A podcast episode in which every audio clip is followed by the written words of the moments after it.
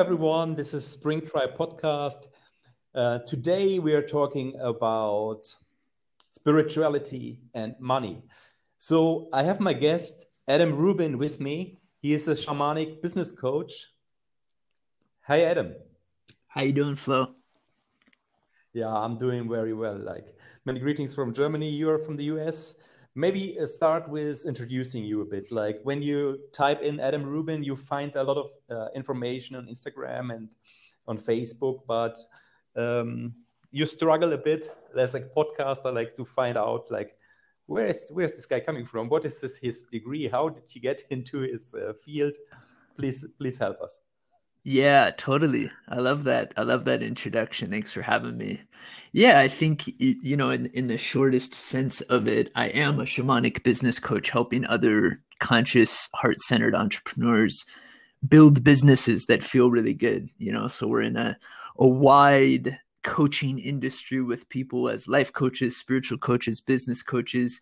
And I like to think of myself as a combination of all of those things. It's a blend of spirituality and strategy and business coaching. And essentially, I'm a coach for other coaches who want to build their businesses out in ways that feel really abundant and really aligned. Uh, yeah, great. Um, like, how did you start with that? Like, you go with university first, or you had a business before, or you how you became a shaman or like where did you start? Yeah great question. Um it's you know it's it's a sort of an interesting unique path that brought me here maybe a little bit non-traditional. I actually started doing work in the nonprofit sector and gosh almost 10 years ago now um built a nonprofit of my own co-founded a nonprofit of my own with a with my co-founder Uswege in Tanzania. So started in East Africa, building out this nonprofit that was essentially focused on emotional intelligence for teenagers and really personal development work from young people. So I have a different kind of origin story than a lot of coaches. Uh, ran that for a number of years, and we actually built that into a six figure nonprofit and was doing work globally.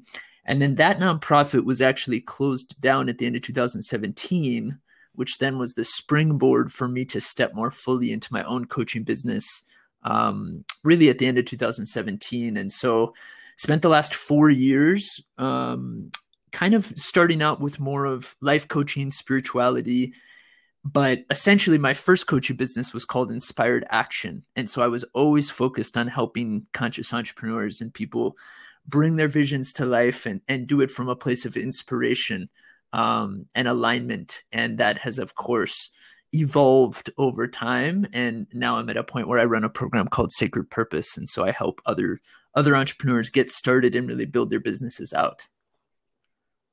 Wow, that's really amazing. Great. Like you you you have a story to tell, like mm. coming with this experience from East Africa and like bringing some of the like uh, approaches from the emotional work into like the business field. Totally. Yeah, it's it's interesting. I think a lot of people start with probably uh, people their own age or they work in the opposite direction from what I hear, you know. Essentially a lot of people a lot of us want to then help that younger version of ourselves and so for whatever way it wanted to work out, we started in the opposite direction from from the ground up from young people and so um with all of these businesses started from scratch and and really built just from an idea. So i think i really get what it takes for when when people are starting out in entrepreneurship and have all these same questions of how do i get started? Where do i start? How do i build out a vision? How does it turn it into a business? But also all of the struggles that people move through and all the fears you know and and all the breakthroughs that are required to to move from ideation into actual hey this is a business you know i'm an entrepreneur and this is a business. I really get what that takes and uh, it's a tough journey for a lot of people. Absolutely. Like wow. Um, you you're following like an integrative approach like i'm feeling like you on the one hand like you're producing music. I i listen to the one song of you oh cool. ways uh, amazing song and a great video. Thank you. And on the other hand, you do, and on the other hand, you're doing this like structure, business like advice, like how to build a company, and this is kind of the integrative approach. also like when when one look in your bio in the instagram story you you're doing a lot of shadow work and strategy. Yeah. Uh, could you please like elaborate on that? What is the shadow work? What totally yeah thanks thanks flo for bringing in the the multi dimensions i love um i love that you brought that in because it allows us to speak beyond like a narrow focus here um and yeah, I believe, and I believe I in, I believe we're all that way. You know, it's like you're probably, I could see just from your website, it's like you have a lot of things. We're we're also multidimensional. You have a podcast, but then you have all these other things. You know. Absolutely, I think we are also like on a, on a similar way, or at least we yeah. have a, a common goal like uh, building up something like a collective or like I call it a tribe. But yep. like in the end, we want to do good and like connect and network and uh, like make it change and uh, like change life for the better and many things like that. And I think the multidimensional part is uh, more natural to human beings and like we are like grown up into societies where there there's a very clear like clear cut car- uh, career styles like either like you are a banker then you're you don't uh, you cannot do anything besides that or you are a priest but then you can don't do anything besides yeah. That. like and uh, gosh i'd be so i'd so be so interested more... to hear you know especially i can imagine in germany i have some a girl who's who's from germany who just went through my sacred purpose program. I've had other german clients so from my understanding, of course, this would be a huge conversation, but I can I can imagine that's really true in Germany and that part of Europe.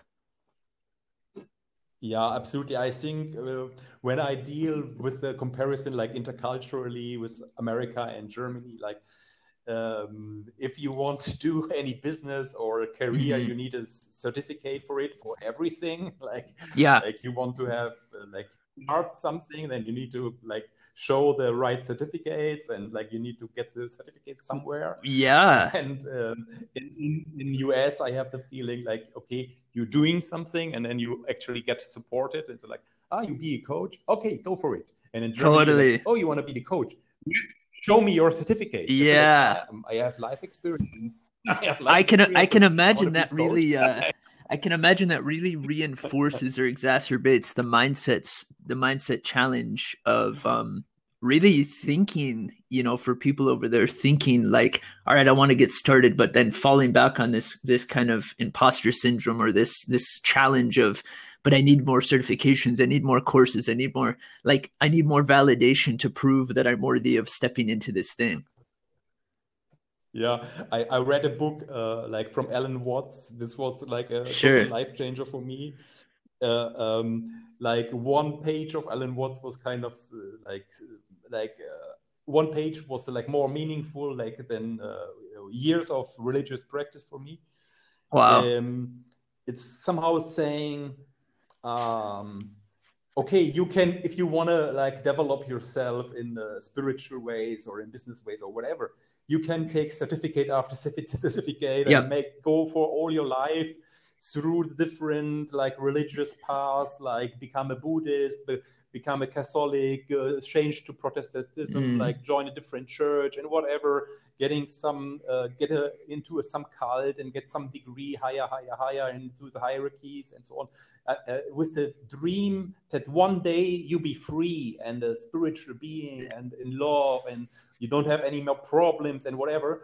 And then Alan would say like, but you can just like uh, just be free and forget about all everything else. Like you don't need the certificates, you don't need so much years of practice or like totally whatever. just just like accept yourself, integrate every part of it, and then just breathe in, breathe out, that's it. I love that. I, I think I've I think I've heard that one in a in a video they put together, and it's I think it's I'm pretty sure if I'm not wrong, it's the same one where he says, you know, it's like a dancer doesn't think as they're dancing because it's the dance itself. You know, it's like we're so conditioned to move from.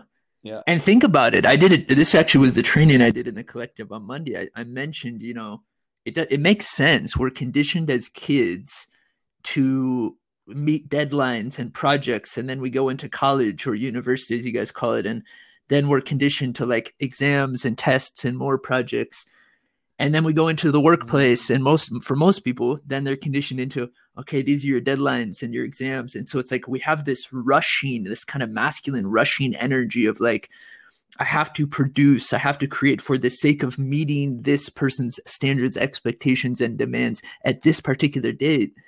And so of course we don't give ourselves the time or the presence to enjoy the moments we're moving through while we're creating it. It's like being obsessed with releasing the album and not enjoying the, the actual recording of the music in between, you know? And so I think it's a really important recalibration that eventually we all go through this one way or another. Yeah, I think so. Uh, I think so as well. Like for your Monday session, you call it uh, Money Monday. Money Monday. And what's for me, well, yeah, right. Money Monday. What's funny for me about it is like we have like huge demonstrations called Fridays for Future, and then you have a Money Monday, and I came up with basically a similar idea. Oh, funny. uh, like, what do you what do you think about this uh, Money Monday? What do you do there? And like, has it something to do with meditation or like, uh, let's say, um, mm. there's this book from The Secret, Rhonda Burns, uh, like kind of like how to bring and manifest money into your life or what's your approach there? Great question. Yeah so i it's uh just to give context to people listening you know Flo's in this this free facebook group i have called the collective on and um every week i do a live training using facebook live. And so i decided to do this one on monday call it money monday. And it's not a meditation. It's also not a um it's not about law of attraction or manifestation I it's basically what I coach on, which is I'm really here to imp, to really support all of the new wave of leadership to step into abundance and trust in their lives. I really feel that. And so what does that mean? You know, it's very conceptual. What does that mean? It means that all my coaching and my training is supporting people with money mindset, abundance consciousness out of scarcity and into abundance. In other words, out of fear and into trust and you know what? That might show up for mm. money for some people. The result one expanding into abundance consciousness, and that will show up and manifest as money in their lives. For other people, it would just be tuning into the frequency of abundance and trust so that their relationships improve or so that they even have the the confidence and the courage to step into starting their businesses which then will impact their money stories and so i really i look at abundance you know it's to me it's not it's not a number in a bank account you know it's absolute unconditional trust in your intuition and faith that life will provide for you as a result. And so then it does. And then you operate and you act from this place. And i think that's a really important distinction and it's what i try to really train and coach on uh, in these money monday trainings and, and in my coaching in general mm. So it's coming from the interaction, like you asking questions or you interact and in order to like enhance trust to build trust yeah so I, in the training itself i provide live coaching free live coaching for anybody who shows up live um, and of course it gets a lot juicier and a lot more powerful if people are interacting and asking questions because that's where i thrive as a coach is through interacting really feeling people in the space tuning into their energies um, and then speaking into whatever people are challenged by you know so it's like it's interesting you asked about the shadow work and and i didn't i didn't get to reply to that piece, you know, there is the, the, basically the concept of shadow work plays out even in this and in all areas. And the shadow work concept is essentially we have all of these what at some point in our journey we call them limiting beliefs and then in other parts of our journey we call them challenges and obstacles but i like to refer to this you know as as as shadows and essentially um, you know, great author of this, Debbie Ford, Dark Side of the Light Chasers. Really, I think the the the the monumental, the crucial book on shadow work, at least that I like to use as a tool. And Debbie Ford just says, you know, this these shadows are aspects of ourselves we haven't fully integrated, you know, uh, and so essentially the goal is to embrace rather than reject, push away, and and and fix or change a part of ourselves and develop beyond it. It actually requires you know how is this playing out in my life and what does it need from me? And so a lot of us have the same shadows. These are things which have been rejected probably since the time we were little kids or young adults. Guilt shame anger normal emotions that we experience yet but because we don't accept and love and embrace them they actually wreak havoc in our lives. And these same shadows, I love to look at this with money. These same shadows play out with money. You know, people have guilt, a frequency of guilt around maybe having a lot of money. And so every time they reach a certain amount of money, they lose it, they give it away, whatever, you know, or maybe they have shame, you know, that they don't have any money or too much, uh, or they're angry. They don't believe they have a story that people who have money are evil or wrong. And so there's a certain level of anger. And actually, all of these are opportunities within ourselves to embrace them. They're aspects of our, our consciousness to embrace. But once you look at it through the lens of money, these to me in my experience of coaching people it's not the money mindset work at the surface that really gets it done because they still struggle it's going into the shadows and looking at how are these things playing out and then projecting into your experience of money wow wow great i i also deal with uh, shadow work um, my understanding there is this uh, like I, I, I come from the C.G. Jung perspective or Jungian mm-hmm. perspective. Um, this idea is that there there is a shadow that is like we wear we wear we the person we are is is the like the the, the mask we are wear, wearing. Uh, we are like um, we are wearing a mask constantly, and everything that we put outside uh, creates the shadow behind us that is not us so we we cannot like be always in the light because there's always a shadow and those aspects that that we can we don't look at our like we we don't see ourselves or others don't see mm-hmm. are our like uh, our uh, greatest opportunities to develop to change and to create something new and what i really like about of your approach is that um, the things that holding us back or the is just the, like the normal life topics uh, the, the problems we don't deal with and we cannot move on like neither financially nor business wise nor in our life if we don't deal with our shadows with our problems and if we deal with them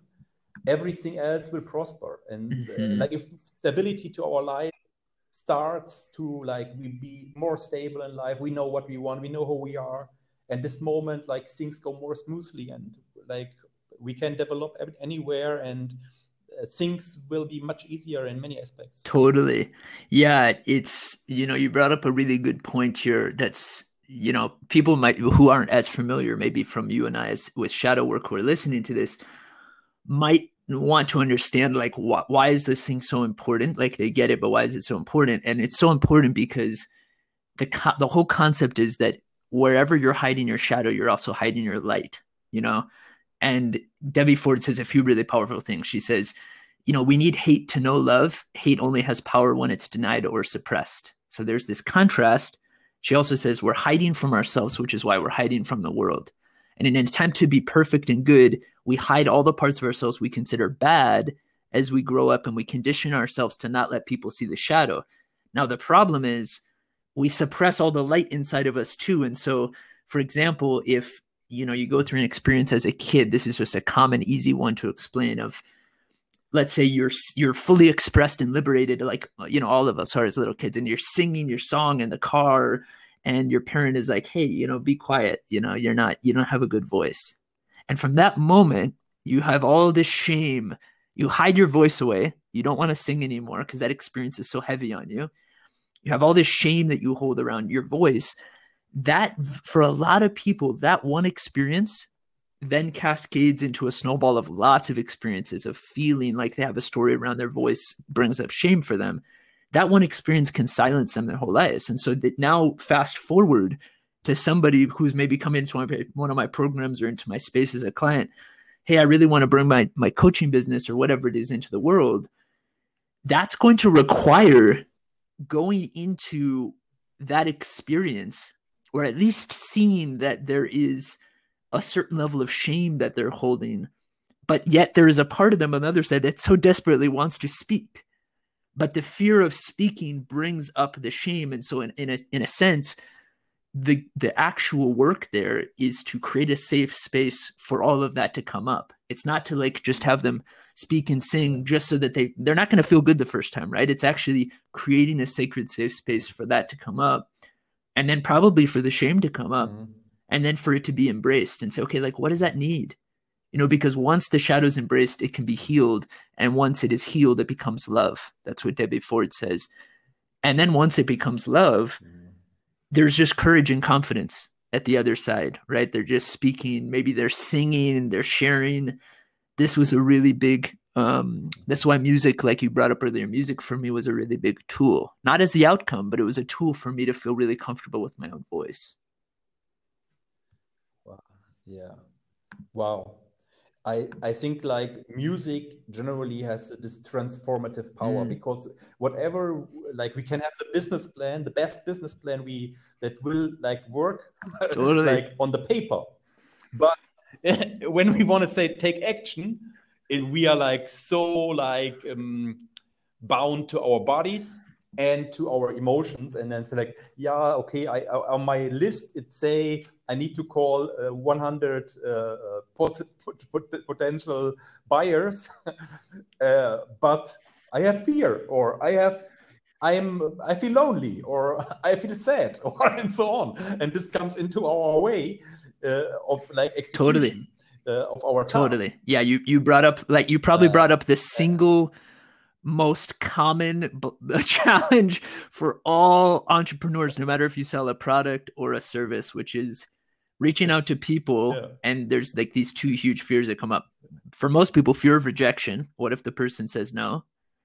Which is rooted in a really deep old fear of being rejected. And two, fear of what other people will think, which stops them from even reaching. Both of these stop you from reaching out in the first place. And so you're you're really spot on with that one, Flo, because uh, I do the same thing. I build out a strategy for every single one of my clients at the beginning, but that's not the hard part. That's the easy part, right? The hard part is is taking action on the strategy because that's what brings up all the fears. Absolutely. Yeah. When uh, there is a one uh, artist of the body is called uh, Ido Portal. Mm. I think is from Portugal. He uh, do a lot of body work and basically start from parkour and like jumping from building to building and do the training for people to do that as well. And uh, the, when he called the first jump like from when some guy jumped from one building to a next one uh, with like uh, five meters in between uh, uh, break the jump so that you can do all the training and you can jump like five meters like on the playing field. But when you are like on the top of a building and it's also five meters it's a totally different mm-hmm. thing. And like he teaches the people like okay if you if you jump now you break the jump. You break your fear. You're not frightened anymore of height or like of of this you and you get a totally different set of confidence when you be able to break your fear or go beyond your limits. And as a coach i think you need to guiding them but on some day you need to like maybe either push or let's say like okay i cannot teach you anything else. Now you need to jump. And if you don't jump you will never know. Totally. and you, you, and you will keep fear and you will keep the fear forever. Either you jump now or you keep the fear forever. Jump now and you break the fear you break Love the that. jump. It's like uh, it's yeah. amazing like Ido Portal for me, like the this kind of training, like physically really great. And I think uh, uh, also in our like coaching or like sessions or whatever, we could like go to a similar level, like on an emotional way, because whatever we are telling people, like do this, do that, use this strategy, like the people just listen, but they still get the fear, or they still, but they need to do it, just like okay, yeah. do it. like I cannot anything else. You, you I love I love that uh, I love that that story of that artist, and um, I love that you're bringing in that concept. Yeah, I I think you know there's some days. Uh, my clients will say the same thing. It's like some days I'm really in that energy of like, all right, you know what? There's it's this is on you in this moment like are you going to like enough of the stories are we just going to break through this fear you know it's time like but I really, I, I personally, I've worked with coaches who only use that approach of like, you know, get out there do the facebook live like mm-hmm. just go do the thing and sometimes it's really helpful other times i notice a lot of people really mm-hmm. freeze it can even trigger like a trauma response and what I've come to learn in terms of navigating that as a coach is to have the intuitive sense of when to come with which approach. Because again, beyond the shadow work, you know, even in inner child work, you have to really understand like most of the fears that are stopping people from coming forward and stepping forward into the world with their gifts were rooted in their childhood. And so, would you tell a child, mm. okay, just jump? Okay, it's just time. Enough of your bullshit and your stories. You know, it's time for you to just. Of course no, not. Course. Of course not. You would probably say, "Hey, you know, I know you're really scared. This is actually really scary. I mm. totally get it. Um, what can I do to support you? You know, you don't want me to like hold your hand as you walk to the ledge. Um, is there anything I can like do to um, make this easier for you? Is there anything I can, and then especially important, reminding that child, like, hey, just want to remind you before you step on stage, you're amazing. No matter how this turns out, no matter how critical you are of yourself, you're going to do an incredible job. And whatever anybody else says out there, it really doesn't matter. The only thing that matters is that you feel really good doing it. And so I think it's really helpful to have an into like you said earlier, an integrative approach of what does this person's heart need in this moment? Because of course, from the mind, the mental, the masculine, we can push. And sometimes that's really, really helpful. You have to be able to discern is this person just stuck in their story or do they require a little bit more more tenderness maybe you know like a little bit more love of how maybe the mother versus the father would approach it right? And and i think that balance of masculine feminine in business is usually really missing because we we ha- we don't have a we don't we just don't have a society yet or we're not in a paradigm that is it's just so much more patriarchal and masculine. And that that influences how we even coach people to build things and share. And I don't think it's the most effective um, approach if we're looking at how do we get people to to share their gifts from a place that actually feels really safe and balanced for them, right? And really comes from a really pure place. And so, yeah, it's a dance. It's a dance for sure. Yeah, thank you very much. I think that's very necessary, like add on to to just uh, relax give the, the, the space like okay this is a safe space. You can just develop yourself. Like we take your time. And i uh, i think also to focus on nature mm. which is mm. also shamanic art uh, saying like okay you cannot uh, push or pull a plant. You cannot push or pull a tree. Like the tree just yeah. grows.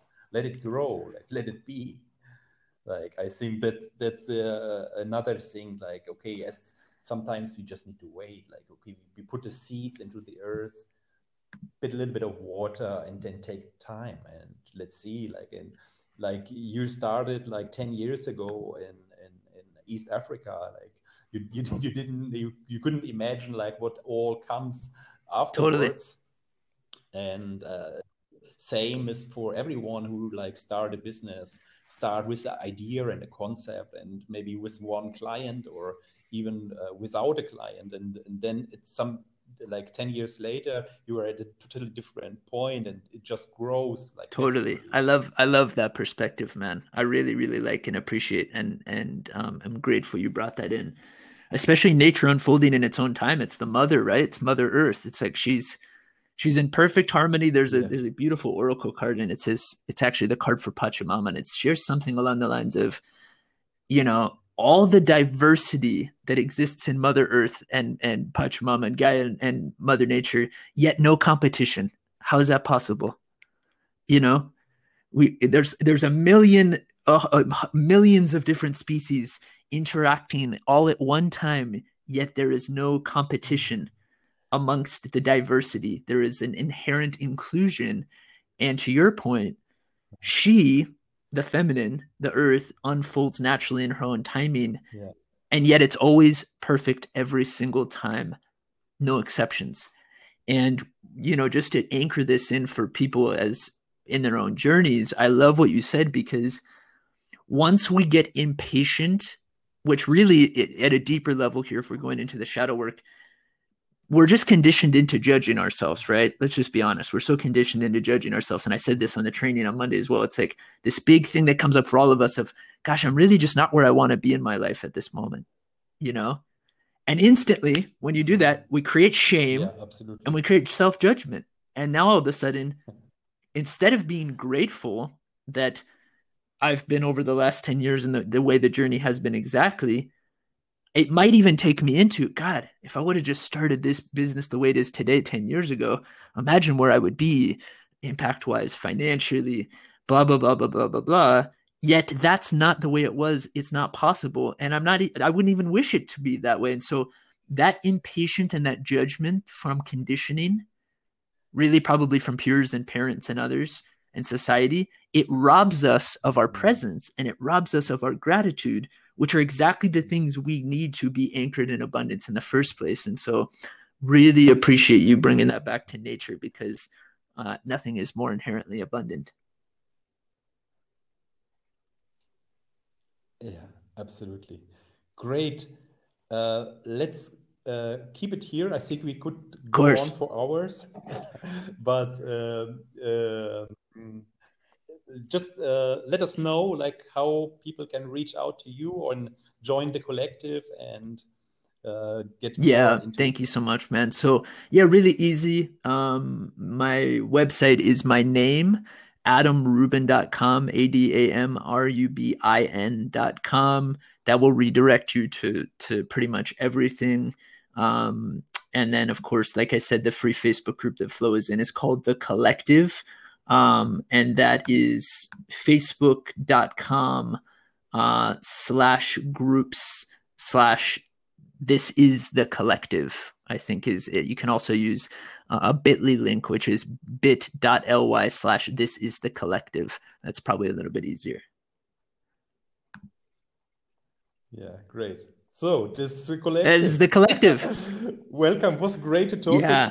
It was it was great chatting with you too, Flo. I, am sure we could have do- dove much deeper, and perhaps we'll dive in once again. And I appreciate you having me on to share some space with you.